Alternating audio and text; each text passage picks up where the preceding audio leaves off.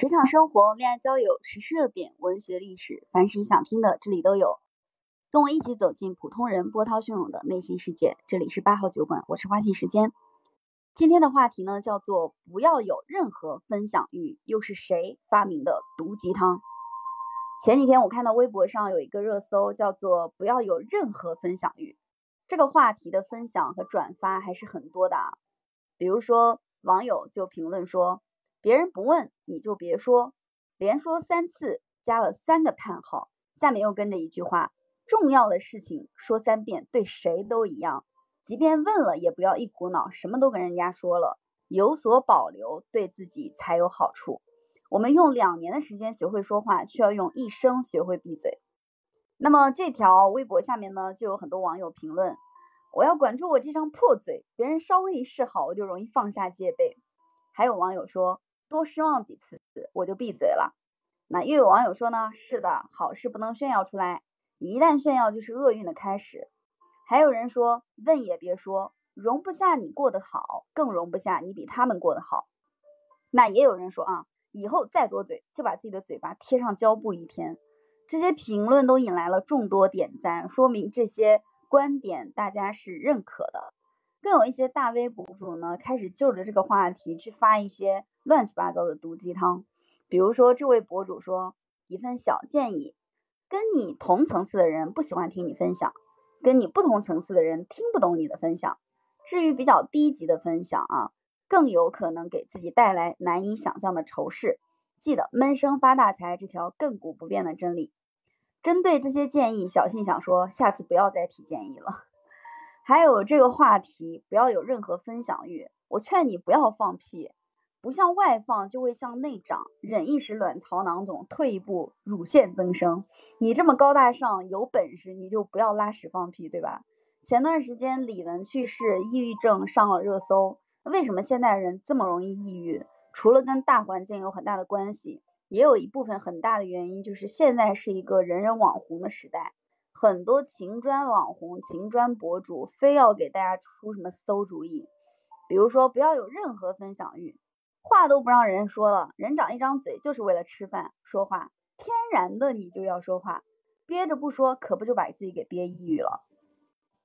有些道理呢，听一听其实是可以的，比如说你不要老炫富，容易炫出问题。特别是在我们这个社会主义国家，我们国家的终极目标那可是要走向共产主义啊。邹总理都说了，我们党是有一条裤子，也要剪掉半条给老百姓穿的。这个社会最美好的愿景是不独亲其亲，不独子其子。你有了财富是要给大家分享出来的，是要让老百姓能受益的。哎，比如我们的这个马爸爸在二零一七年中国绿公司年会上说：“钱对我不重要，我自己觉得我还是一个一无所有的人，我没有时间花钱。”他在开讲了中也说过：“我从来没有碰过钱。”我对钱呢也没有兴趣，其实他说的未必不是真心话。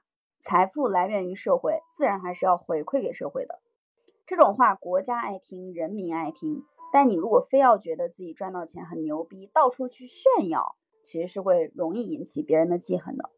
但是分享就是一个很简单的小事儿，比如今天吃了什么，今天做了什么运动，看了什么书，到哪玩了，见了什么新鲜的事情。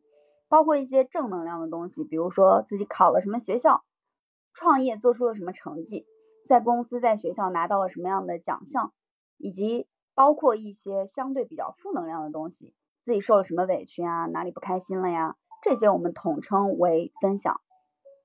分享欲它其实是亲密关系里面非常必要的一环。当你对一个人已经丧失了分享欲，其实大白话来说，就是你跟他没话说了。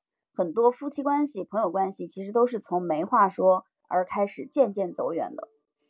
很多人对分享欲有一种排斥，比如说自己分享了，对方没有回应，就会觉得特别尴尬；自己说了十句话，对方一个嗯结束了，就会觉得自己特别像傻瓜。其实你没必要那么在乎你分享过后对方的反应，他反应很好，你就多分享；反应不好，你就少说。也更加没有必要因为一个人给的回馈显得很冷淡。就直接把自己的观念定位到一个特别极端的，不要有任何分享欲上。不分享你会收获什么吗？比如说小庆自己在播客当中分享了很多的观点，获得了粉丝，获得了自己对一些事情的总结和思考。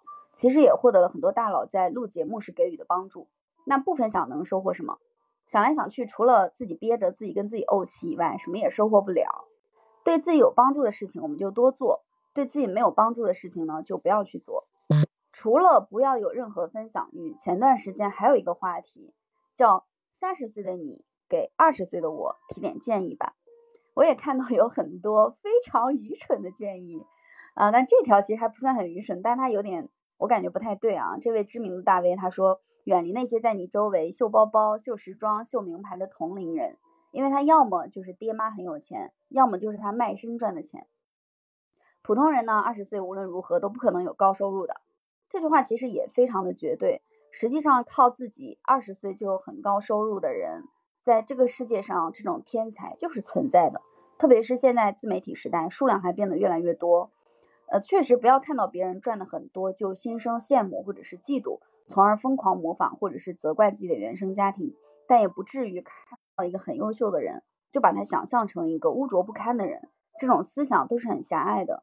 人不是粉丝越多、年龄越大，或者在某个领域有着十分牛逼的能力，那他就可以在所有的领域里都是权威，这是不现实的。本质上，我们要追求的其实是一种自我的舒适感，按照自己的节奏去生活、去进步，不要盲目的听信一些观点。我之前也多次在节目里面说，盲听不如不听，要辩证的看待问题。前段时间我带我的外甥在上海玩，他去了好多他觉得很有意思的地方，我就把他在外面玩的视频拍了一下，发到了家庭群，然后他马上就说：“你不要炫耀。” 我当时很震惊，我就回复他：“对你的姥姥姥爷和爷爷奶奶来说，你不是在炫耀，是在分享。看到你这么开心，家里人也会感到很开心的。”外甥其实才九岁，已经有了这话不能说那图不能发的克制，总是压抑自己，不如去做一个坦坦荡荡的人。